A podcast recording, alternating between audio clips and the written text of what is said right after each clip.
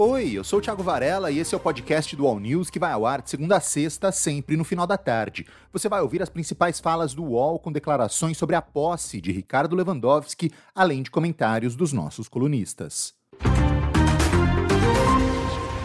Não há soluções fáceis para tais problemas.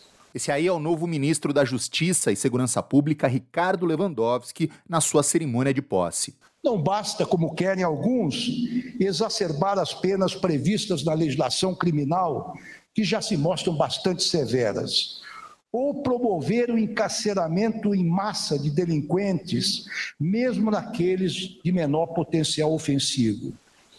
Também não adianta dificultar a progressão do regime prisional dos destentos, do fechado para o semiaberto e depois para o aberto, que constitui um importante instrumento de ressocialização.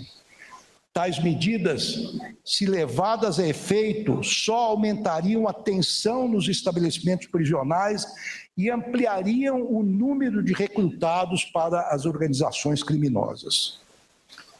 Penso que, para arrostar essas dificuldades, os caminhos já trilhados pelo meu antecessor, ministro Flávio Dino, revelam-se bastante promissores.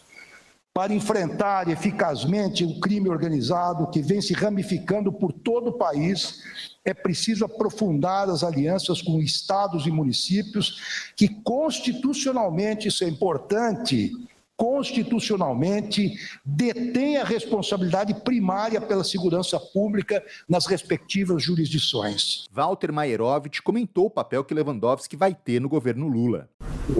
Ele chega com um papel de mensageiro. Ele vai ser o elo do governo junto ao Supremo Tribunal Federal, onde ele tem bom trânsito. Ele é uma pessoa educada, não é briguento. Então, é, ele vai ser um mensageiro. Evidentemente que é, todo mundo vai falar, ah, está lá o Lewandowski, então é, vai se ter sempre um executivo via Lewandowski e, evidentemente, executivo chefiado pelo Lula, próximo ao judiciário, e do outro lado vai estar o Congresso Nacional. Mas é, não dá para a gente ficar especulando na junção de forças executivo e judiciário para jogar contra é, o Congresso. A lembrar que o Bolsonaro é, se juntou ou se aproximou, melhor dizendo, é, do poder legislativo e, por outro lado, torpedeou e é, foi conflituoso com relação ao Poder Judiciário. Para o Reinaldo Azevedo, Lewandowski vai ter menos trabalho com a oposição do que teve Flávio Dino. O Lewandowski, eu acho que no, no que diz respeito à questão institucional em relação com os outros poderes, é, pode inaugurar um novo momento, mais tranquilo. Também vejo menos disposição da extrema-direita para transformar o Lewandowski em alvo com a mesma vileza com que eles faziam em relação ao Dino. Né? E tem o desafio que foi se é, agigantando neste primeiro ano e que vem de décadas, que é o enfrentamento do crime organizado. E, de qualquer modo, é, o governo estabeleceu que isso é uma prioridade. Isso esteve hoje no discurso do Lewandowski, deixando claro que é preciso enfrentar as organizações criminosas, que existe uma diferença entre é, os criminosos pobres, e existe, eu já falo disso, porque a extrema-direita odeia isso, né? odeia a realidade. Os uh, criminosos pobres e aqueles que realmente comandam o crime, e vai ser um desafio que vai ficar com é, o procurador Mário Sarrubo, que vai ser o secretário, secretário é o secretário nacional de segurança pública, né? esse enfrentamento que vai ser muito, muito, muito difícil.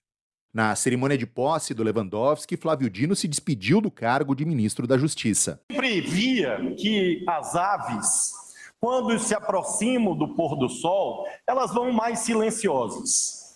Em verdade, o nascer do sol é mais alvissareiro, mais novidadeiro, mais barulhento. mais atraente. O nascer do sol hoje pertence ao ministro Lewandowski. A mim compete apenas um discurso de poente, um discurso de ocaso. No Ministério da Justiça foram meses desafiadores e felizes. Defesa da Constituição, da democracia, dos direitos fundamentais. As causas da segurança pública, menor índice de crimes violentos, letais intencionais dos últimos 14 anos.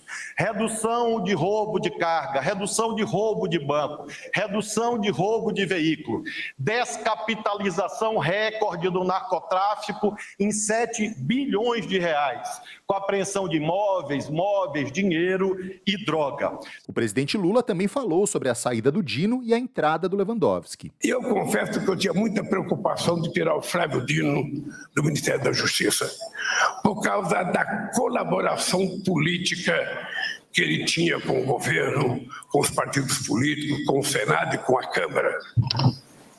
E eu fiquei pensando, fiquei pensando, fiquei pensando, e me veio a ideia de um desafio.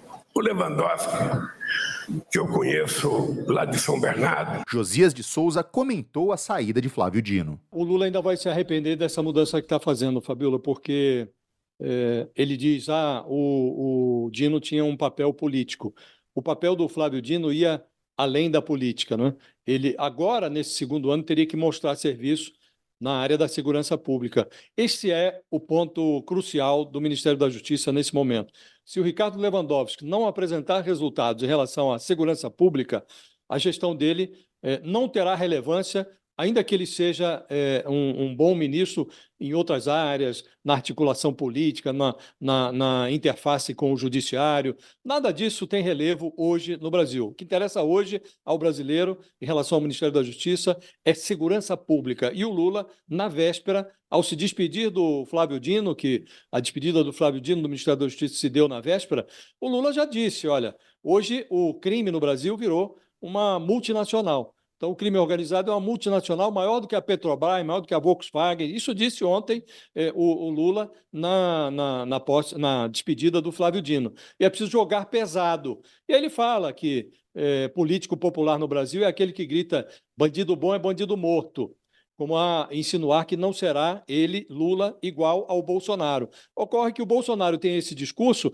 não resolve o problema, mas um pedaço do eleitorado dá atenção e é, endossa esse discurso. O Lula faz bem ao não, ao não incorporar esse discurso, mas ele precisa dizer com o que, que ele vai fazer. Uma mensagem de texto enviada pelo telefone no fim de semana por Emmanuel Macron, presidente da França, para a chefe da Comissão Europeia, a Ursula von der Leyen, precipitou uma crise na relação entre o Mercosul e a União Europeia. Isso tudo porque a Comissão Europeia cedeu às exigências do Brasil sobre um acordo com a União Europeia, mas Macron é contra essa medida. Jamil Chad comentou o assunto. De fato, essa é uma notícia que tenta explicar, pelo menos, é, toda essa movimentação que nós vimos nos últimos dias, Fabiola, em relação a Emmanuel Macron. Vamos só é, colocar aqui no contexto. No fim de semana, de repente, Emmanuel Macron anuncia que não quer o acordo com o Mercosul. A gente até sabia disso, porque não foi a primeira vez. O próprio presidente Lula disse que esteve com ele eh, e ele logo depois negou que, que te, tenha querido fazer qualquer tipo de acordo. Muito bem. Então a pergunta que ficava era por que Emmanuel Macron, num fim de semana, numa viagem para a Suécia, faz uma declaração que não quer um acordo com o Mercosul e, ao mesmo tempo, manda um SMS. SMS aqui não é WhatsApp, tá? Só para vocês é, entenderem a, a, diferença cultural, vamos dizer assim. Manda um SMS para a Ursula von der Leyen, a presidente da Comissão Europeia, é, dizendo: olha, não quero, é, a França não, não vai querer esse acordo. Então, por quê toda essa movimentação. E o que nós estamos revelando é justamente porque na semana passada, ah. no encontro entre o ah. Mercosul e a União Europeia, a União Europeia aceitou as exigências que o governo brasileiro tinha feito ao longo de meses e basicamente colocou o acordo, Fabiola, numa trilha praticamente para ser aprovado. Aí, claro, é, diante dessa iminência de um acordo, o que aconteceu foi justamente que a França fez o que ela sempre faz desde o começo dessa negociação: tentar bloquear. E aí, hoje, o que nós temos em Bruxelas, uma cúpula da União Europeia, na qual Emmanuel Macron tenta convencer Ursula von der Leyen, mas também os outros países da União Europeia, a não ir adiante com o acordo. Essa foi a edição de hoje do podcast do All News. Acompanhe as principais notícias no UOL e siga as duas edições diárias do All News em vídeo, às 10 da manhã e às 5 da tarde. Até mais.